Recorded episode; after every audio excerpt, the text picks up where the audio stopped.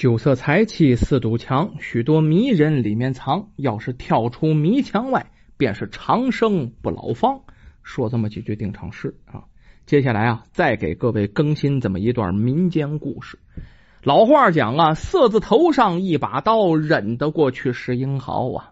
古往今来呀，有多少人栽倒在这个色字之上？又有多少家庭因为一个色字而家破人亡？这个故事啊，发生在宋朝年间啊，江南一带啊，那个地方土壤太好了，太适合种地了呀，特别肥沃，而且光照很充足。另外呢，还有一个优势就是啊，冬夏温差十分巨大啊，就这样适合种什么呢？适合种甘蔗。那个时候啊，民众对糖的需求很高。于是江南就开始大量的种植甘蔗啊。广西承德县有这么一户人家，就靠着种甘蔗呀，哎，成了当地的富户。这家姓胡啊，胡老爷家。胡老爷一共有三个孩子，大儿子叫胡安，为人沉着冷静，特别识大体，而且随他爹了，有经商头脑，很受这胡老爷的喜欢。老二是个姑娘啊，叫胡萍萍，长得甜美可爱，嘴呀还特别会说，特别会哄人啊。从小啊也非常受这老爹爹的宠爱。就这胡萍萍啊，这都嫁为人妻了，也经常回娘家，在老爹爹前面为前为后的呀，弄得这位胡老爷很是欢喜，特别喜欢他这姑娘啊。可是啊，也有美中不足的。有个小儿子叫胡来，这名字还真起对了，真是胡来呀！从小啊骄纵的是无法无天，长大了成天游手好闲，不务正业，那真是顽劣不堪呢。气得这胡老爷啊啊几次直接把他押到官府告孩子忤逆。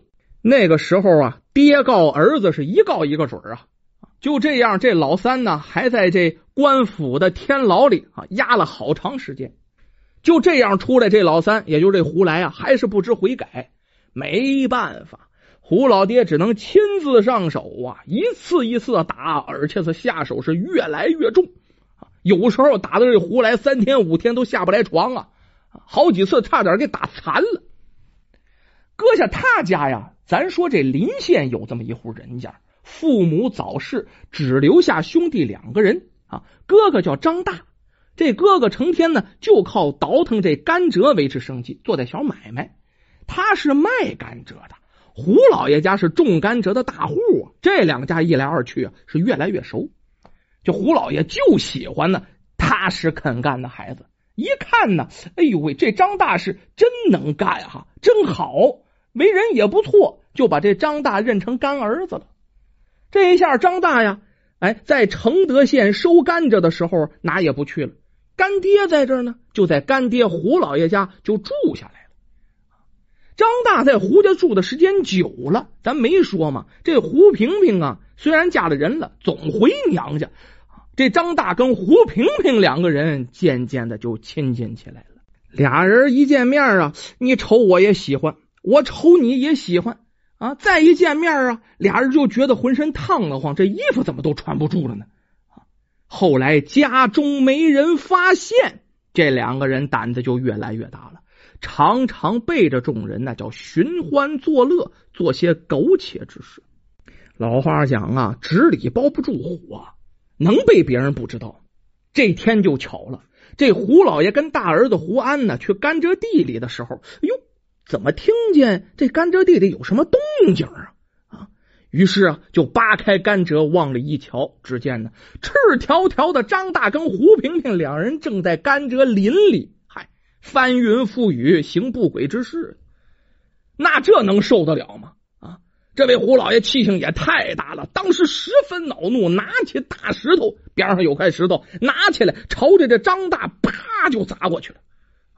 这张大被砸以后，刚想喊，旁边这大儿子胡安上去就捂住了张大的口鼻。这胡老爷在盛怒之下，拿着大石头奔这张大的脑袋，梆梆梆梆梆梆梆梆，当了木了鱼敲了。啊！结果这几下之后，这张大一命呜呼，脑袋啊被砸了个大窟窿，花红脑子流了一地，这人就没气儿。旁边的胡萍萍这时候刚把衣服葫芦起来了，一看这个情景，嗷的一声就叫出来了。这一下，这胡老爷才反应过来，自己杀了人了。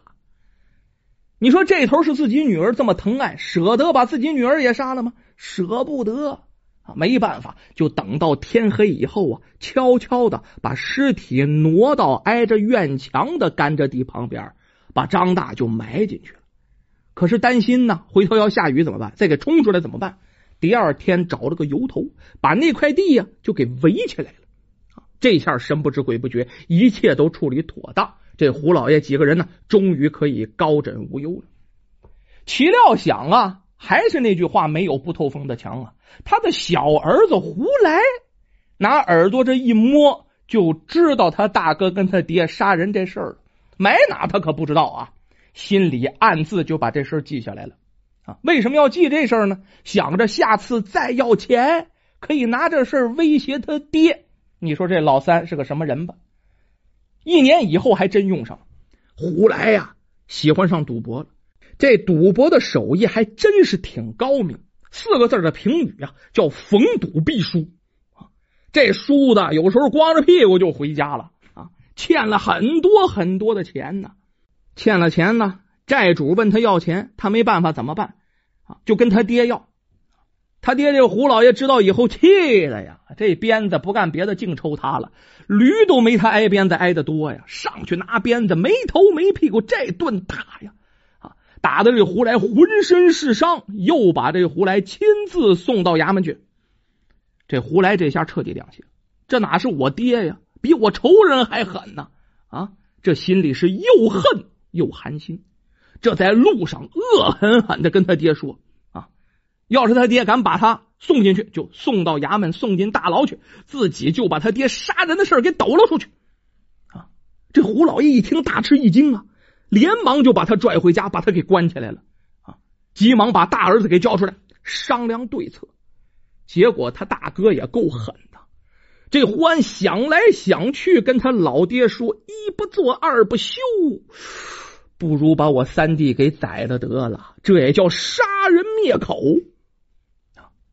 可是啊，没想到的是，这胡来在回来的路上，这嘟嘟囔囔、大喊大叫，这叫说者无意，听者有心。啊，路边上恰巧啊，被他爹，也就是胡老爷一个死对头啊，买卖上的死对头给听见了，这心中暗自高兴，嗨，这可以治胡家死地了。于是啊，连夜就把这件事直接就报了官了。新来的县令不错。是个清正廉洁的好官子，立刻就派人去了胡家，把这胡老爷还有胡安啊给抓了起来。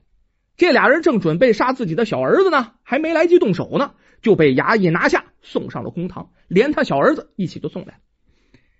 到了公堂，一番刑罚下来，胡来就扛不住了，就把事情的真相说出来了。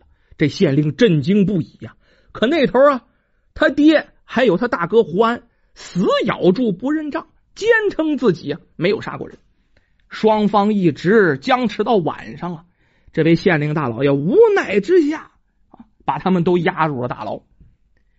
到了晚上，几个人关在一个号里，那吵得热火朝天。最后大家达出共识，就劝这胡来，让这胡来呀自己主动认罪，把所有的罪都给扛下来。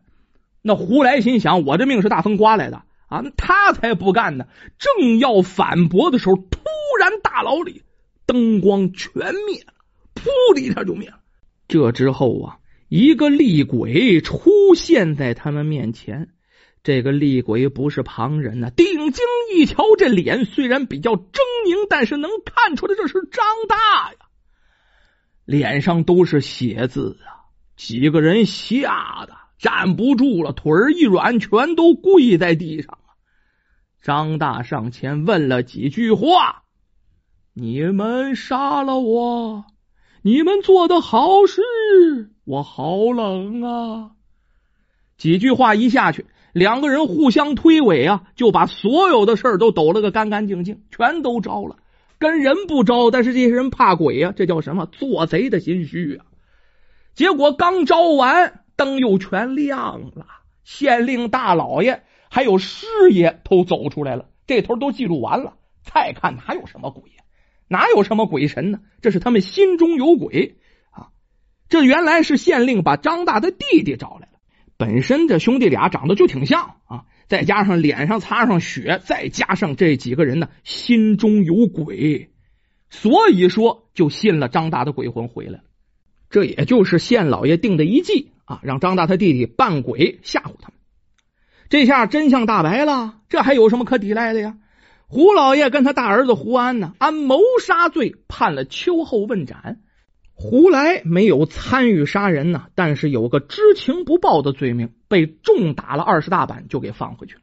张大的尸体被挖出来了，他弟弟痛哭一场啊，就把尸体是带走安葬。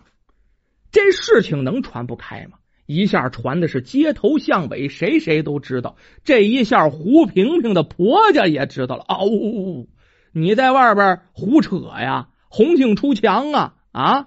那还能要吗？婆家一纸休书就给他休了。走在道上，人人对他指指点点，啊，他再也受不了别人的嘲讽了。怎么办呢？嗨，心想拉倒吧，活在世间也是遭人唾弃。找了棵歪脖树，解下腰带，投环自尽，就自了杀了。这一下，本来兴兴旺旺的胡家，虽然说现在还有钱呢，都死的差不多了。就剩下胡来继承了胡家的家产，这胡来可高了兴了，可没人打我了，可有钱花了，这顿挥霍呀，这吃喝嫖赌是夜夜笙歌。